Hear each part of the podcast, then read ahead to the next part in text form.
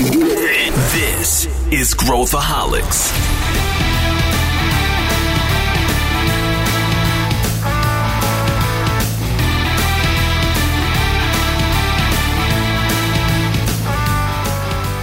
Olá, aqui é Pedro Weingärtner. Bem-vindos ao podcast Growthaholics, o podcast da ACE. Hoje a gente vai falar sobre um tema que muita gente me pergunta: por que, que as startups morrem? Além de abordar esse tema, a gente também vai explorar o que, que você pode fazer para aumentar as chances de sucesso da sua startup. Junto comigo aqui estão especialistas de primeira linha e a gente vai debulhar esse assunto. Olá, estou aqui com Felipe Collins e Luiz Gustavo Lima, vulgo LG. O que, que vocês fazem na ACE, doutores?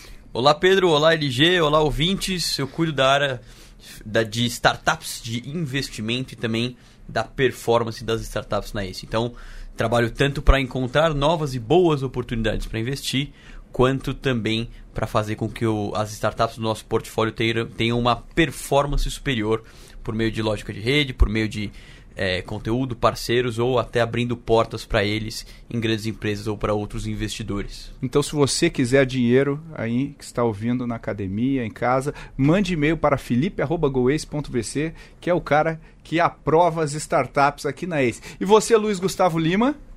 É isso, manda e-mail pro Felipe. É, é bom registrar, mande porque de fato a gente precisa é, e quer conhecer gente boa, empreendedor bom e startup com alto potencial. Aí se investe de 100 mil até um milhão de reais. E essa é a chamada oficial, né, Felipe? Essa é a chamada oficial. Existem canais mais próprios para você fazer a sua inscrição, como o site da ACE, por exemplo. Qual é o site? www.acestartups.com.br. Mas se você, por acaso, me mandar um e-mail, responderei encaminhando para o Pedro e com muita satisfação. É isso, eu sou o LG, Luiz Gustavo. Bom que nós estamos aqui é, num ambiente muito familiar, trabalhando junto aí há quase três anos já, uns três anos. E hoje eu cuido do marketing da ACE. Legal.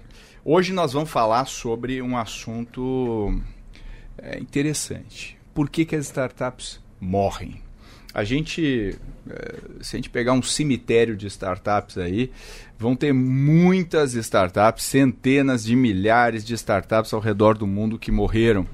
E na verdade, uma startup, a probabilidade é que ela morra, não é que ela viva. É, ela, é, na largada. na largada. Ela é um experimento que, se for validado, vai virar uma empresa, se não for validado, vai morrer.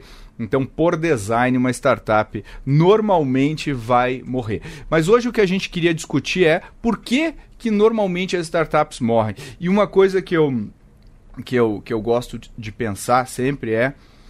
Uh, se, gente, se existe uma taxa tão alta de mortalidade, e acho que a gente pode aprender com bastante com o erro dos outros, não só com os nossos, uh, existe um certo padrão aí. Se a gente eliminar as coisas mais relevantes, as nossas chances de sobrevivência aumentam muito. Então eu queria começar falando sobre isso. Quer dizer, pr primeira coisa, vamos, botar na mesa aqui os principais motivos. Por que, que as startups morrem? É, a gente, a gente tem a nossa experiência, né? Esse desde 2012 até agora, é, tendo se relacionado com mais de 300 startups diretamente, a gente aprendeu bastante aquilo que dá certo, aquilo que não dá certo. Então, a gente pode também abordar a nossa experiência. Mas trazendo aqui um dado, né? A fonte CB Insights, é, os principais causas de morte de startups. Primeiro, é aquilo que a gente evangeliza todos os dias, né, Felipe? No market need. Ou seja, crio o meu produto maravilhoso, eu acho que ele é lindo e de fato eu tenho uma baita experiência no mercado, boto para rodar e descubro que não preciso do seu produto. Muito obrigado, não tem interesse. A minha ideia é maravilhosa. É isso. É, é a, como que é que você fala sempre, Pedro, do brilhante? A, a, a estrela guia, a estrela norte, que para mim vai ser o próximo unicórnio, o cliente real, a vida real, fala para ele, não, muito obrigado indo na sua linha astrológica, LG, é, o sol é o melhor detergente para as startups. Tá? Tem muito empreendedor que fica apegado à ideia ou apegado à solução especificamente e quando vai bater a mercado, quando joga para mercado, quando vê que de fato não tem necessidade ou que o consumidor já resolve de alguma maneira é, melhor aquele problema ou de uma maneira que não necessariamente melhor, mas é boa o suficiente para ele não trocar de solução. Exato. Inclusive, depois a gente pode até aprofundar um pouco nisso, né? Pra, quais são os caminhos que a gente já aprendeu que tem maior probabilidade de dar certo versus aquele que a gente já sabe que dá errado. Mas, mas, mas vamos lá, como é que a gente mitiga essa aí? Então vamos pegar essa primeira aí. A primeira? É, como é que eu, eu, como é que eu elimino de cara esse problema aí? Acho que não tem nada que a gente gosta mais ou menos, mas essa especialmente eu gosto mais, Felipe. Sabe por quê? Por que, LG? Porque o empreendedor que aprende, quando ele aprende, é como que se, se abrisse um novo mundo para ele. Que é, ele precisa rodar o processo de validação. Se ele não faz isso, se ele parte da ideia, e a gente já falou aqui algumas vezes, mas para reforçar, ideia não é nada pra gente, ideia não vale quase nada, para não dizer nada. É, o que vale é a execução, e essa execução de uma maneira inteligente, pautada em experimentação, como o Pedro sempre diz, como validação de hipóteses, mas principalmente para encontrar a dor. A dor real, a dor aguda, que tem aquela frase do, do Sequoia que eu gosto bastante, que é quem é o cliente que está com o cabelo pegando fogo. E essa é uma situação absolutamente hipotética e crazy de se pensar que o meu cabelo está pegando fogo agora e desesperadamente eu quero que alguém apague esse fogo. Eu não consigo é. imaginar essa. é muito difícil, né? Essa metal. Eu não consigo, eu não tenho capacidade. Os ouvintes não conseguem, não existe uma transmissão por vídeo aqui, mas o Pedro ele tem uma certa carência capilar, né? Eu sou um deficiente capilar. Então, essa é a primeira coisa. Então, é, se, se o, a, a, causa número um de morte é no market need, ou seja, o mercado não precisa, o empreendedor precisa fazer é, exatamente o oposto. Ou seja, com inteligência, com metodologia, que é o que a gente gosta sempre de, de fazer, baseado em dados, definir suas hipóteses principais de problemas a partir dela hipóteses que estão relacionadas com os pain points, né, com as dores da jornada desse cliente e na medida que ele vai para campo, vai para a vida real, fala com as pessoas, tem o dia a dia das pessoas, ele vai aprender que aquilo que ele achava que era um problema pode ter sim uma relação, mas a maioria das vezes ele aprende que o problema não é aquilo que ele achava que era. E às vezes não é muito longe, é, é um pouquinho para o lado, é tangencia. É, e, e, essa sensibilidade que eu acho que é uma coisa é. importante. Indo nessa linha que o LG colocou, a, essa primeira causa, ou seja, falta de necessidade de mercado, tem 42% nesse ranking que o CB Insights fez.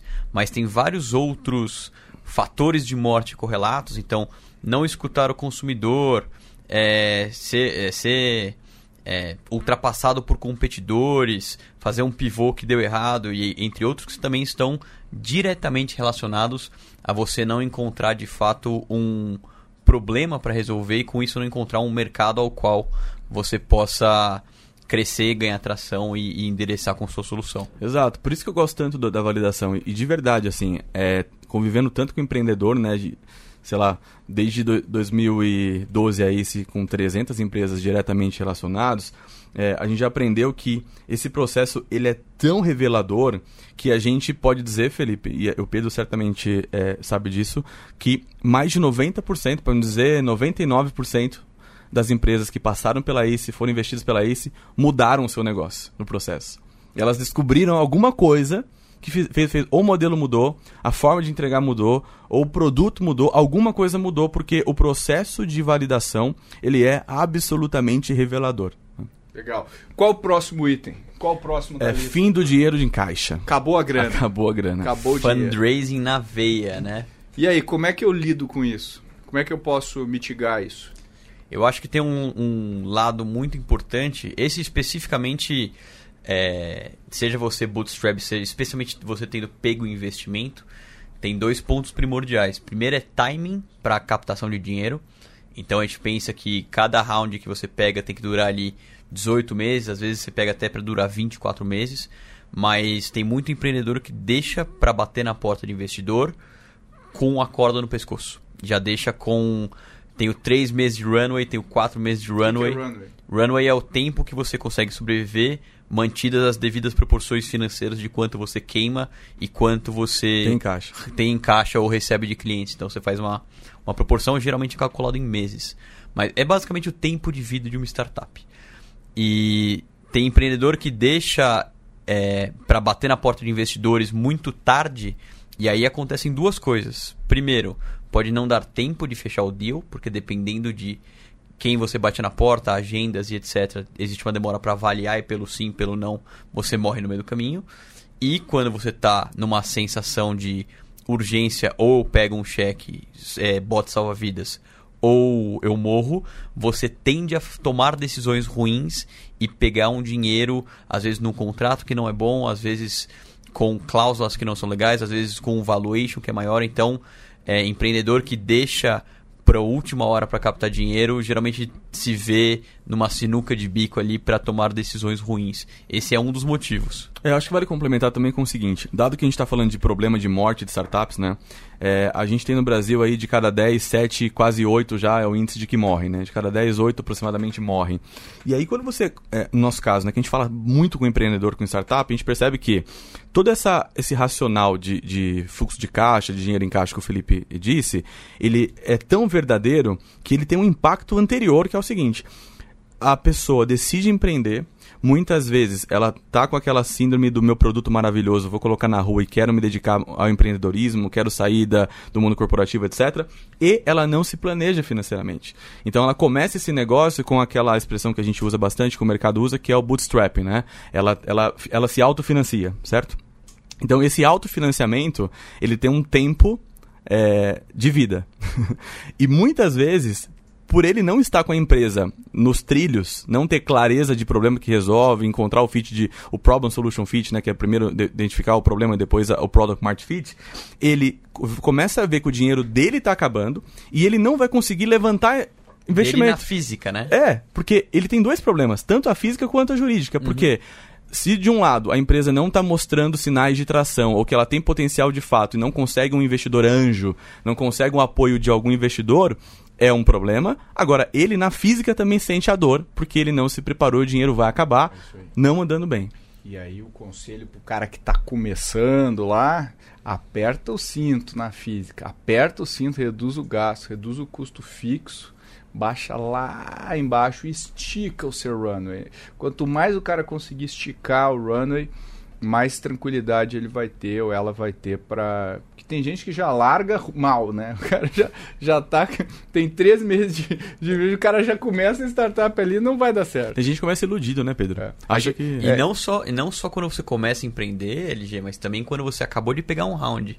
Quando você acabou de pegar um round, seja ele seed, seja ele anjo, é, existe um. Acabei de receber meu primeiro contra-cheque, vou começar a gastar, e você abre a carteira e começa a é, despender dinheiro tem que também considerar se essas decisões que você que você tomou tanto para captar quanto as primeiras pós-round são de fato as melhores considerando todo o cenário e não é uma ganhei um dinheiro empolguei com o meu cartão de crédito é. novo.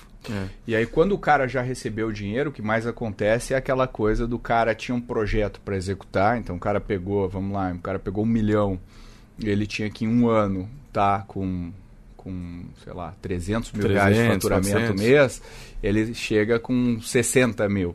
Ele não consegue executar o plano que ele tinha. É. E aí não só ele vai precisar de mais dinheiro, mas ele vai ter muita dificuldade de contar essa história, porque a tua história vai ficando vai afetando à medida que você não atinge os seus milestones. E, e, e, tem uma coisa que a gente fala né, lá, na, lá na ACE bastante, que é, é startup é perecível. Startup é perecível, ela tem uma data de validade. É, Se você não consegue tracionar ela dentro dessa janela, você a sua probabilidade de receber funding já cai muito. Muito. É, a sua probabilidade de dar certo cai muito. Então você, é um jogo também de timing e velocidade. Vamos para o próximo aí. Qual que é o próximo? Já falamos um que é o é, falta não, de mercado, falta de mercado. mercado. Aí acabou a grana e o terceiro time incompleto. Time incompleto. E, e eu, é eu, quero, inclusive, é provocar aqui pra gente que é falar de time. É, e por incompleto não é só sem as pessoas necessárias, é sem as competências necessárias. É, acho que essa é a chave, né? Esse, esse, é, esse, é, o ponto, assim, porque a gente parte do pressuposto de que a gente está falando aqui de negócios de fato que tem um modelo de negócio que pode ser repetível e escalável, logo baseado em tecnologia. E qual que é a, o ponto de atenção aqui para o ouvinte que de repente está pensando em empreender? É, hoje, como a palavra startup se tornou moda, se tornou mais conhecida, é, várias pessoas que têm, são empresários, é tudo certo, tem o seu próprio negócio, se autodenomina como empreendedor de startup, tem uma startup e não é. é então esse é um ponto é, importante a considerar quando você pensa em competências, Felipe. Por quê? Time incompleto significa, se eu tenho um negócio baseado em tecnologia, eu preciso, logicamente, naturalmente, ter o quê? Um dos sócios com a capacidade técnica de ser a pessoa de tecnologia. Exato. Existe uma ilusão de que você pode terceirizar a tecnologia ou terceirizar competências core. Às vezes não é tecnologia, às vezes é comunidade, ou às vezes é uma fintech terceirizando serviços um segmento financeiros, específico. ou uma, uma health tech que não tem nenhum especialista médico ou qualquer outro especialista na sua área. Competência core, já diria o meu guru Pedro Weingarter, não se terceiriza. É, Eu digo isso há muitos anos. é, é, eu, rolou uma lavagem cerebral há três anos e meio escuto essa frase. E para você fazer um MVP, a gente sempre recomenda ter o time inteiro. Putz, mas eu usei aqui um con- construir uma landing page MVP, etc. É tolerável. Mas para você escalar um negócio e construir de fato um produto bom, não dá para você não ter tecnologia, não dá para você não ter todas as competências core dentro de casa. E está relacionado com o item anterior do- da questão do dinheiro, porque o investidor, quando vai avaliar o negócio, ele vai ver time. E quando você mostra para ele que o seu core é terceirizado ou depende de alguém que não está nas suas mãos, já não joga a favor, joga muito contra, né?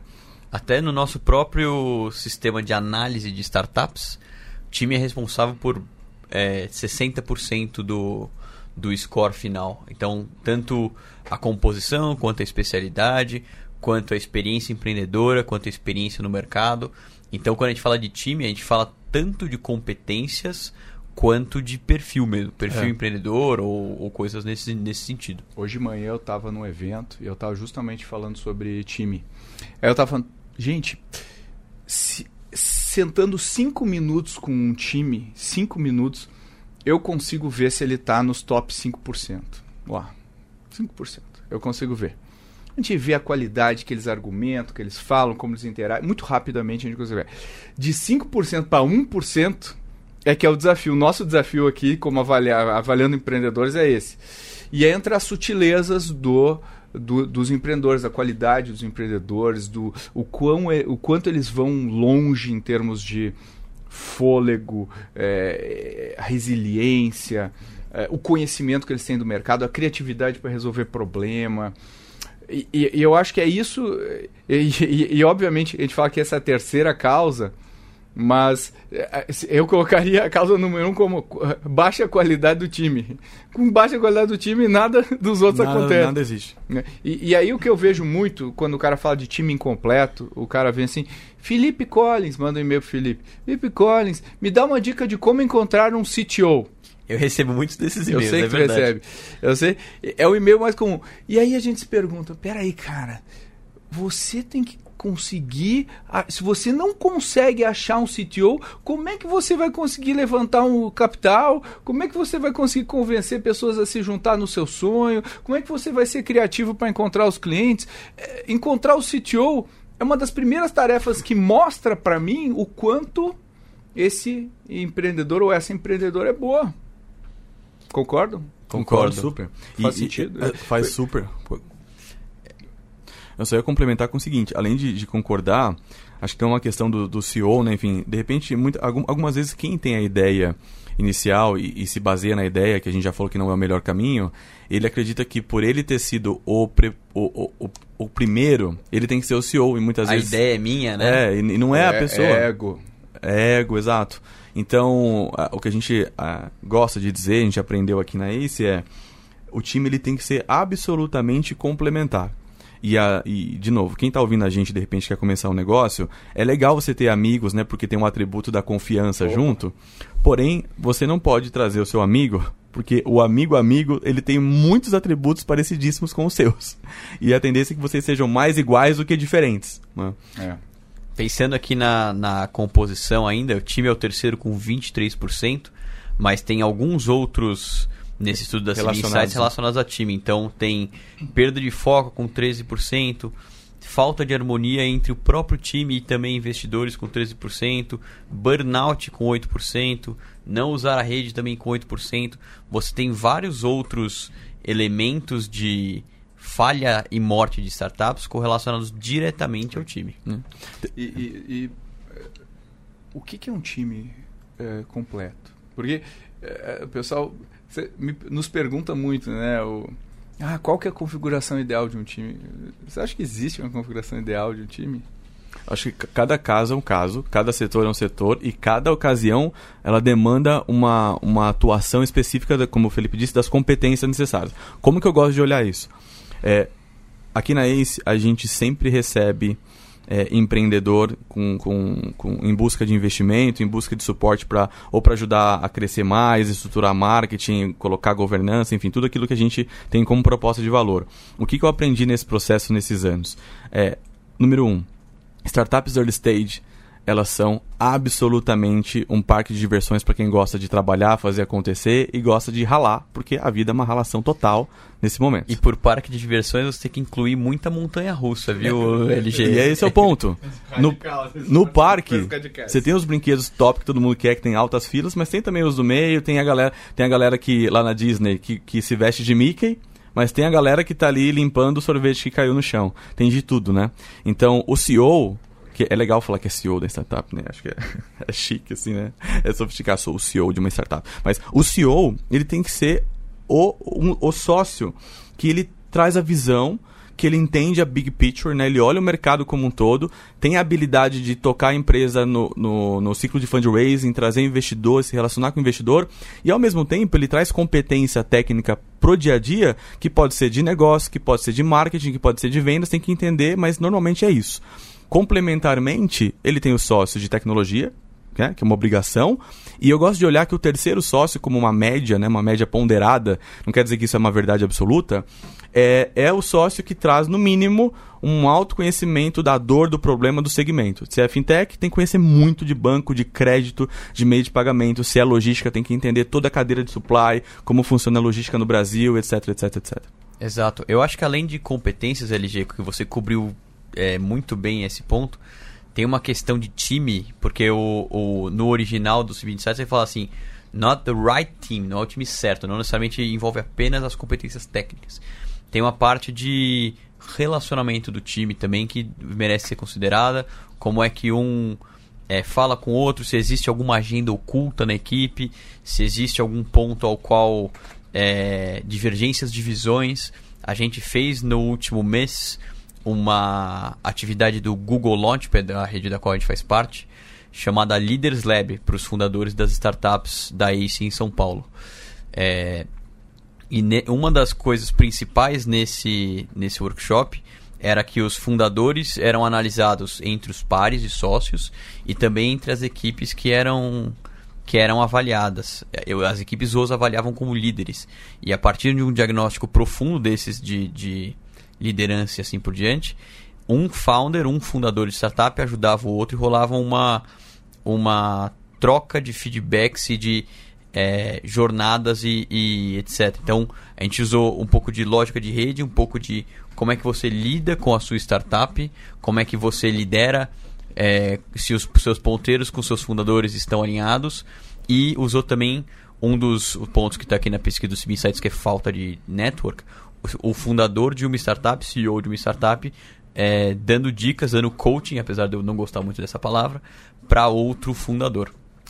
Belo gancho. A gente pode, inclusive, fazer um episódio do nosso podcast exclusivamente sobre time. Chamar, inclusive, o Marcelo Furtado aí, que é, é o cara do Leaders Lab. E é o CEO da Convênia. Que é o CEO da Convênia, uma startup do nosso portfólio. Vamos chamá-lo aí. Marcelo, ficou o convite. Você vem aí falar sobre time, que é um cara excelente sobre esse tema. Qual que é o quarto item? Quarto item, esse aqui é bastante interessante. Concorrentes mais fortes. Hum, esse é legal. A gente viveu isso, né? É. mais fortes nossa. ou mais capitalizados ou que conseguem alçar mercado mais rápido. Tem algumas nuances aqui, é. mas esse é, é, esse é dureza. Esse é dureza para o empreendedor. É bem, é bem duro, porque aí não aí é assim o, o, empreendedor sempre tem a, a, opção de mudar, né, de hum. pivotar radicalmente para outro mercado. Mas é, é difícil se recuperar do baque. É e às vezes o cara já está financeiramente muito comprometido, né? Uh, olha só, acho que só, é só esses quatro itens já. A, a, gente teria como. Especialmente os três primeiros, já dá para a gente se precaver de muita coisa. Então, eu conseguiria pegar um checklist, ó, falei com o cliente, entendi a dor do cliente, consegui, né, montei um time complementar, consegui me, me planejar financeiramente. Pensando nisso, eu já conseguiria prolongar naturalmente a vida da minha startup. Agora a gente conhece vários casos, inclusive tu, tu, tu, tinha me falado aqui logo antes, né, Felipe, de um caso de uma startup nossa que teve um fim por causa desse quarto item, né? Você quer comentar? Exato. A gente investiu é, em uma startup que eu vou contar o que, que ela fazia. Você fazia uma lista de compras e você podia até especificar o item, se você queria suco de soja, sabor laranja sabor uva. A gente sempre escolhia sabor laranja como cliente, porque, enfim, o outro é muito ruim. E... Inclusive você era cliente. É, e um detalhe, suco Exato. de soja... É... Naturalmente não é um É, grande produto. Foi um, foi um exemplo ruim. Mas eu era cliente dessa startup, você fazia a sua lista de compras personalizada, eles iam no supermercado, eles treinavam, inclusive, é, parte dos shoppers deles eram da terceira idade. E com isso eles es- ensinavam os idosos a escolher uma fruta para sua casa, escolher um pão e etc. Esses, essas pessoas faziam uma compra e entregavam na sua casa num horário programado. Alguma semelhança? Alguma semelhança, sim, muita semelhança com certa startup colombiana chamada Rap, que chegou com 100 vezes mais dinheiro do que essa startup que era a nossa investida e, claro, com 100 vezes mais dinheiro as coisas ficam um pouco mais fáceis, né, LG? Ela não passa por cima, ela atropela. não, deu, não deu nem tempo de ver ela passando por cima. Mas você vê, você vê como o mercado, o mercado é cruel nesse sentido, né? Vence realmente aquele que está resolvendo um problema real e se estruturou e traciona e cresce exponencialmente. Olha que propósito bonito que a, que a Nuper tinha, no caso. Ela, além de resolver um problema que é fazer compra pra mim e quando eu chegar e tá tudo lá e me entrega direitinho, quem fazia compra, o shopper, eram pessoas de. os matures, né? Pessoas mais maduras, mais. que, que normalmente o mercado de trabalho não. não, não absorve mais. É a economia do cabelo branco, né? É, é, economia prateada. Prateada, é, exato. economia prateada. Então, olha que você vê, pro- propósito super bonito. É. né? Como diria meu sócio, nosso sócio Mike Einstein, aí o cemitério está cheio de boas ideias. Mas, mas você sabe que eu tenho um ponto aqui, Pedro, só antes da gente passar pro próximo, que eu sempre falo o seguinte: quem em sã consciência, empresário de sucesso, ou você que está querendo empreender, qualquer um de nós, alguns anos atrás, olhasse para o cenário financeiro e bancário brasileiro falasse o seguinte: vou criar uma empresa para concorrer com o Roberto Setúbal do Itaú, para concorrer com o Bradesco, para concorrer com o Santander. É quase impossível ter esse pensamento na cabeça de um empresário alguns anos atrás. É muito poderio, é muito poder na mão, é muito dinheiro na mão. Aí vem um estrangeiro, um colombiano, com experiência no mercado de venture capital, Vale do Silício, tinha olhado já um pouco o Brasil, e ele disse essa história quando ele esteve com a gente é, um tempo atrás num, encontro com startups, e tem uma experiência muito ruim, né, num banco, passar na... Quem nunca, né? Famoso quem nunca. Foi travado na porta do banco porque estava vestindo, estava com algum metal no corpo. A partir dessa experiência ruim, claro que essa é uma história bonita, tem outras coisas por trás dela, é, começa a fazer aquilo que a gente falou anteriormente, procurar onde de fato tem oportunidade no, no, no setor bancário brasileiro e pensa que tipo de sócio vai me, me ajudar, vai, vai juntar com as minhas competências para viabilizar uma solução inovadora de forma que a gente atenda milhões e milhões de pessoas que estão insatisfeitas ou com atendimento ou com as taxas padrões do mercado bancário. Isso é o Nubank. Davi Vélez veio, trouxe sócio tecnologia, entendeu qual era o- brasileiro, no caso a brasileira, né, que é a Cris Junqueira, para ser a sócia dele, e o Nubank é o que é. Então ele, no, no ponto de vista aqui positivo, entendeu a dor, entendeu o job, focou em duas coisas, taxa e atendimento, e o Nubank é o que ele é. Isso aí. Agora, Felipe Collins, é, onde que normalmente a gente vê que as, que as startups morrem? Você tem como. É, estava me comentando antes que você fez uma análise de- dos estágios. Co- co- Comenta aí o, é, o que, que você aprendeu. A maior parte das startups que morrem, morrem antes de se tornar um negócio. Então essas, essas é até difícil de fazer a conta porque elas não chegam nem a se tornar um, um CNPJ, digamos assim. Elas morrem bem antes, na fase ali de ideação para validação. A gente já viu muitas startups que foram seguir um processo mais rigoroso de validação, eh, viram que não estavam resolvendo o problema e, e resolveram tomar outra, outro caminho. Mas a maior parte, pensando em volume de empresas ou de, de startups, que ainda não se tornaram empresas, é na ideação e na validação. Entretanto, existe uma, uma etapa na jornada de um empreendedor, na jornada de captar investimento, chamada justamente Vale da Morte, que é quando o empreendedor já captou o primeiro cheque, seja de um investidor anjo, seja do FFF, que é o Family, Friends and Fools, que é aquele cheque de um da sua Um família um para te apoiar, um familiar e tal, seja até de uma aceleradora muitas vezes.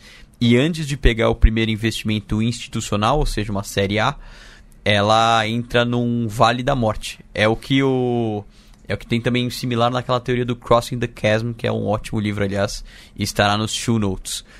É, 78% das startups que captam investimento, investimento seed, investimento em early stage, morrem mesmo depois deste investimento. Vamos falar com calma porque isso é muito importante. Esse é um dado chocante, né? A gente acha que eu recebi meu primeiro aporte, então agora é só tracionar o seu próximo IPO e não é bem assim, né, LG? É, e, e- e disso saiu depois que a gente fez essa análise aquela expressão, Felipe, de é, apenas funding resolve. Só que não. Qual, qual- qual que é o. Isso é bem interessante, porque a gente sempre recebe empreendedor aqui, a primeira coisa que ele fala é preciso de grana. Dinheiro, dinheiro, dinheiro, dinheiro, dinheiro. Só que esse dado fala pra gente que 78% que recebeu o dinheiro morreu.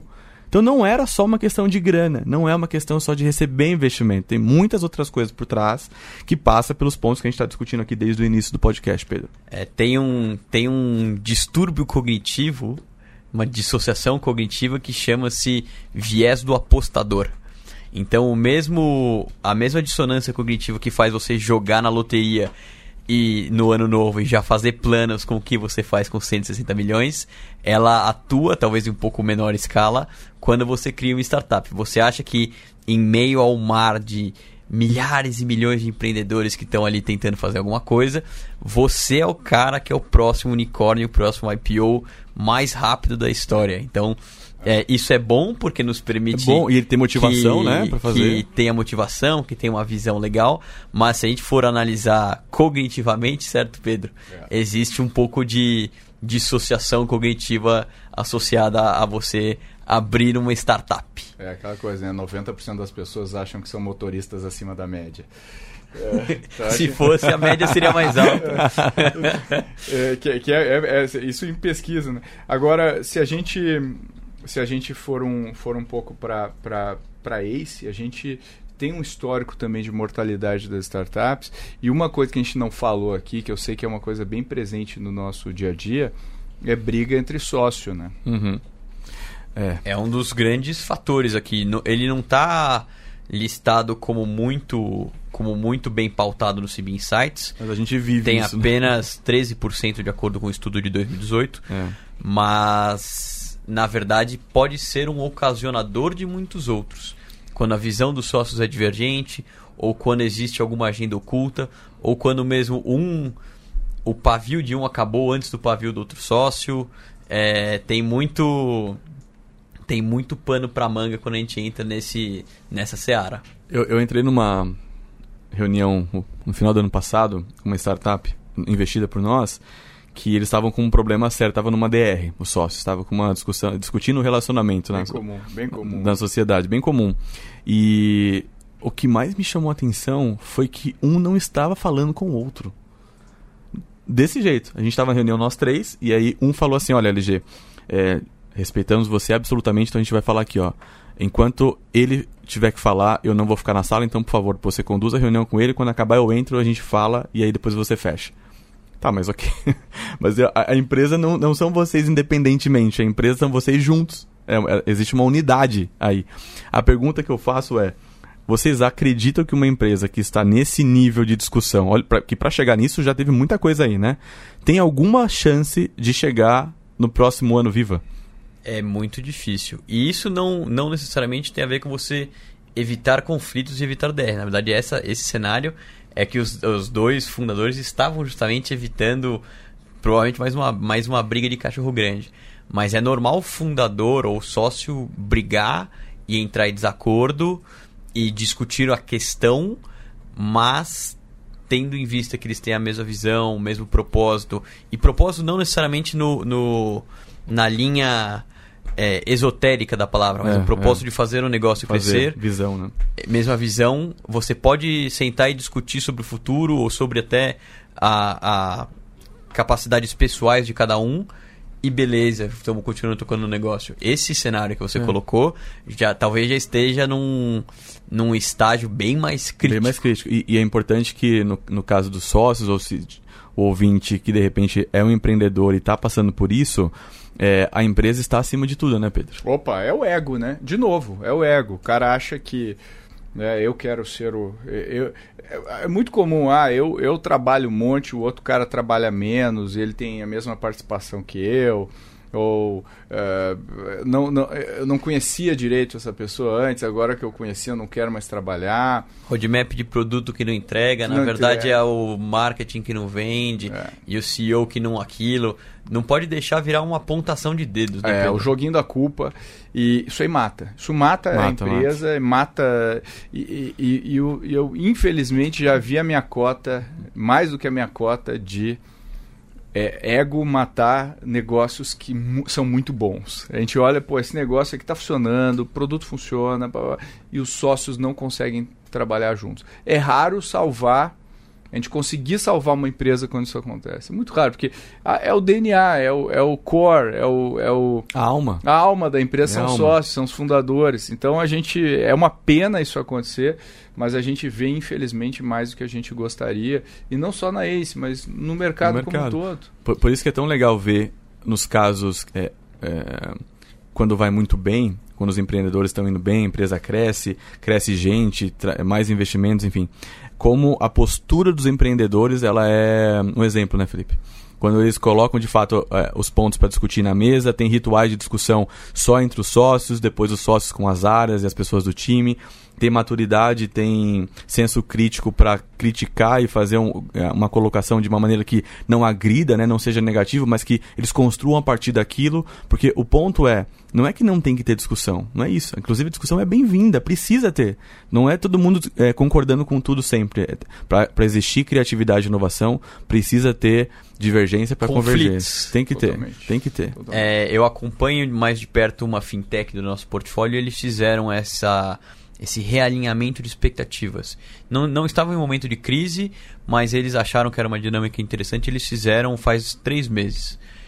É, o founder veio e me disse que foi transformador, ou mudou o relacionamento dele com os sócios e eu vejo agora as métricas dele de, de assets under management e de valor, valor controlado por, por, por ser uma fintech crescerem num ritmo ao qual não crescia antes. Olha aí. Então tem impacto do, do, direto. Do, recombinado, né? impacto direto. E, e, e, o negócio avança. Então, o Daniel Wasserman, que, que por um bom tempo foi o nosso Startup Hunter, psicológico, psicólogo especializado no psicológico do empreendedor, ele começou a trazer um tema para discussão com os nossos empreendedores do portfólio, que é o contrato psicológico, né? Isso aí contrato psicológico ele é, ele é uma ferramenta absolutamente importante nesse processo de recombinar, porque de fato a vida muda e os objetivos também podem mudar, pode acontecer de mudar. Eu acho bem curioso quando isso acontece que você ganha liberdade para discutir temas difíceis como nós fazemos entre nós ou como é, eu acabei de citar o exemplo da Banfox e você está discutindo o problema, a situação e não atacando ou é, indo contra um ao outro, assim. Então é um dos, um dos fatores legais de você recombinar o jogo e é visível que tem reflexo no desempenho da empresa. É, eu, eu, eu, eu, concordo. Eu acho que as pessoas deveriam prestar muito mais atenção nos sócios e, e, e no relacionamento entre os sócios. Não, não deixar nada pra, varrendo para baixo do tapete. Para early stage também, vale também com o time. Com o time. Um funcionário que você tem é 100% do seu material humano, não é, só. Acho que não só early stage, acho que todos os estágios, né? Em é, todo momento. É, é. no, no, quem já está em escala, você pressupõe que já tem algum tipo de cultura mais vigente, é. já tem um andamento melhor. Nos primeiros está um perigo proporcional é maior, maior a, a probabilidade é maior. São as células tronco. Exato. É. Mas você vê casos grandes como o Uber, por exemplo, que a cultura lá dentro, dizem vários relatos, é tóxica. É, já, e o que, acho, que isso acho, não acho, fere é, o... Eu acho que o Uber, justiça seja feita, faz mais de ano que eles estão trabalhando. Desde isso, exato. Desde quando lá, deu o problema, trocou o CEO. Mas, mas é, de fato, tinham relatos de ultra-agressividade, até falta de, de ética em alguns casos. Mas, olhando aí agora pegando. A gente fez um, um, um, material, vai lançar inclusive um, um, um e-book. Não sei se está lançando junto com esse podcast, imagino que sim, certo, LG? É. Acabou de botar pressão no, no time de conteúdo. Olha o marketing minha gente. A, a, Renata, que o Pedro toda hora fala, Renata vai colocar nas notas. Renata, vai sair. A ideia é que ele saia antes desse podcast ir ao ar, Legal. mas certamente essa é a data limite. Então você já viu, se você não viu, baixe o nosso, o nosso relatório, que o nosso reporte, que é do zero à série A com mais equity né, e mais rápido. E mais preparados. Né, e mais preparados. E eu acho que esse é, o, esse é um tema legal aí para a gente pegar alguns ganchos desse, desse, desse reporte e, e, e, ver também alguns aprendizados que a gente, que a gente teve sobre uh, isso uh, em termos de fundraising, em termos de como, como isso impacta a vida das, das startups. O que a gente poderia pescar de lá que dá para a gente usar aqui. É, acho que vale a pena, inclusive, o Felipe dar uma, dar uma passada por isso, porque esse é um, é um conteúdo absolutamente exclusivo, né? Ele é de propriedade do nosso é, expertise, experiência ACE. Eu quero só destacar uma coisa que é o seguinte: é, esse material ele vem em linha uma, da série de ações que a ACE está fazendo desde junho, do nosso novo posicionamento como empresa de inovação que investe em startups e ajuda grandes empresas a construir o futuro dos seus atuais e novos negócios.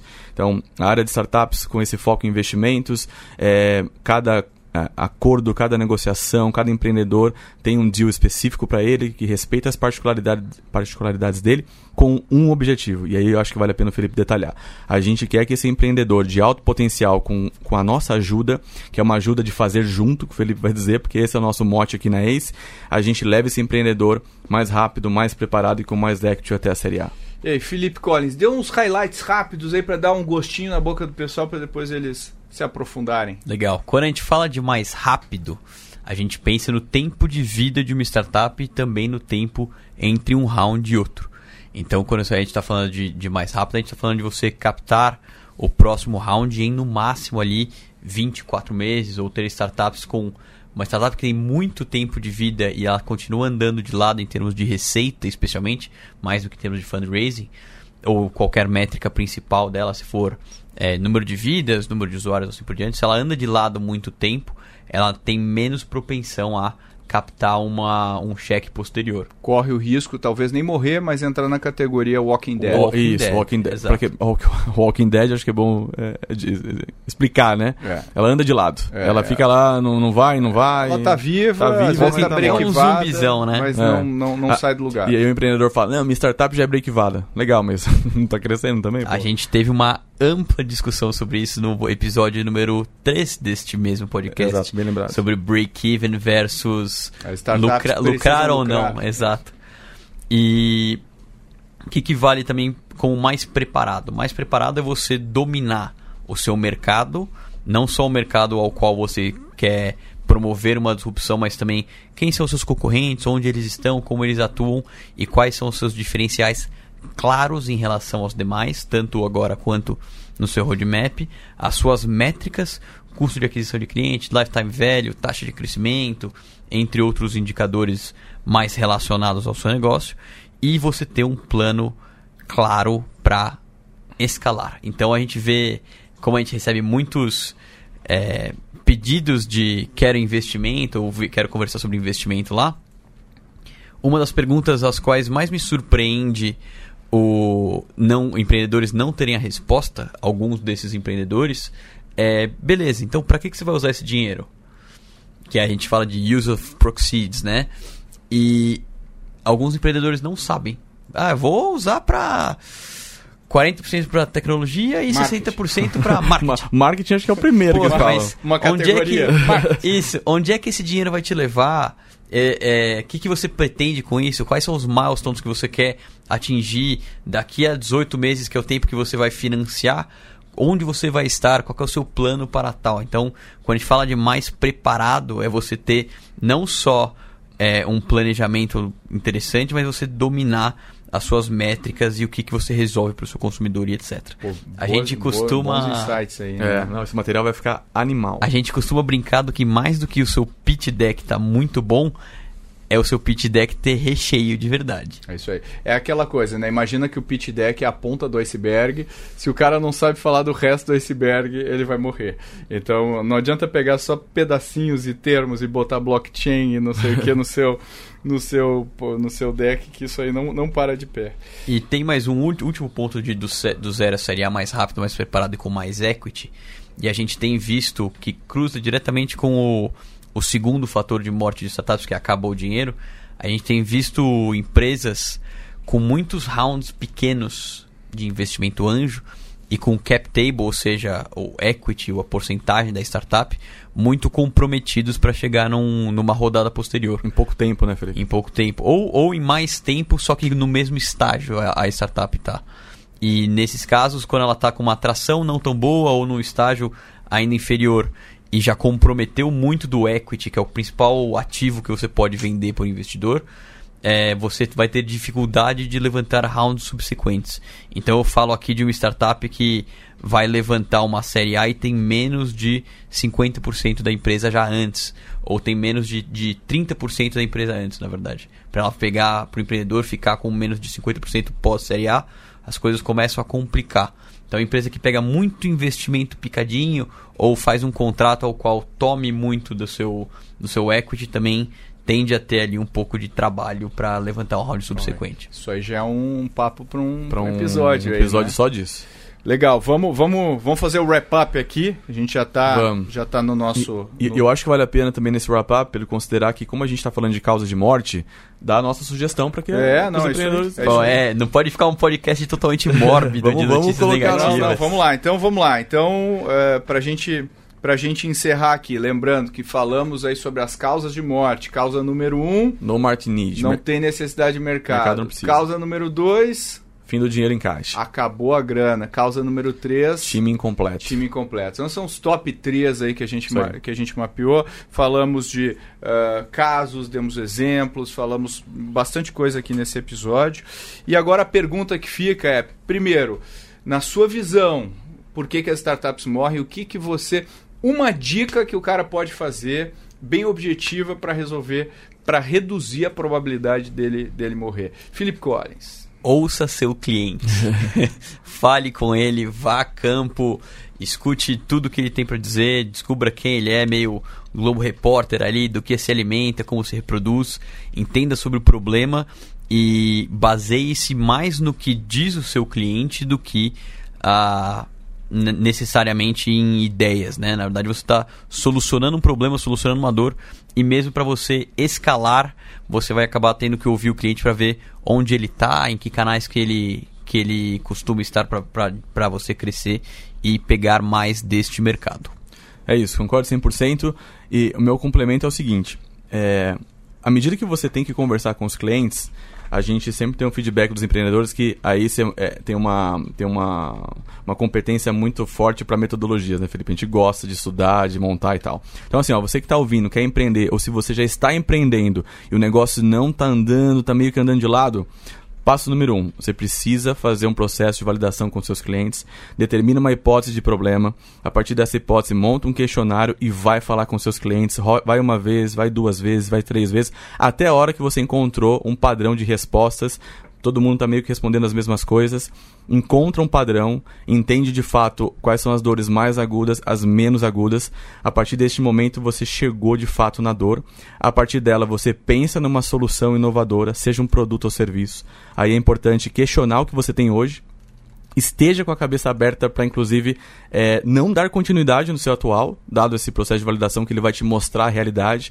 E a partir desse produto novo, você monta uma proposta de valor vencedora, você entende qual é o job to be done, entende a jornada do seu cliente, e aí sim você está preparado para colocar no mercado um produto que vai resolver um problema real. Opa, deu uma aula em, em um trechinho curtinho. Vocês acabaram de terminar o MBA aqui. MBA do Luiz Gustavo Lima. É, para finalizar a minha visão aqui so, sobre o tema, pô, vocês já basicamente cobriram tudo, mas eu, eu diria o seguinte, acho que o conselho, acho que as startups morrem porque elas uh, têm que morrer mesmo. Né? Eu acho que as startups, elas por natureza morrem. Então, acho que o, o conselho que eu dou é um conselho eh, contraintuitivo, é ou você cria um negócio grande ou morra. Esse é o conselho que eu dou. Se você está criando uma startup, não fique no meio termo. Porque o meio termo, para mim, é o cemitério das startups. A morte da startup é natural. O que não é natural é o Walking Dead ali no meio. Então, busque, dá, dá uma porrada, mira alto, pensa grande. E se não der certo, não deu, mas pelo menos você mirou lá em cima. O que eu mais vejo é mirar baixo.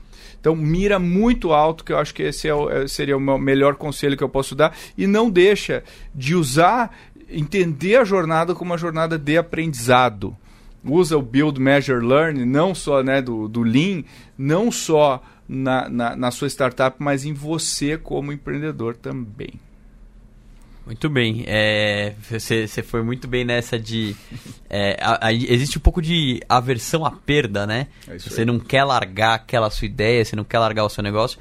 Nos Estados Unidos, como é um como o ecossistema é um pouco mais evoluído, é, as, os empreendedores têm um pouco menos de apego testei, não tá dando certo, não, não cresce, tchau.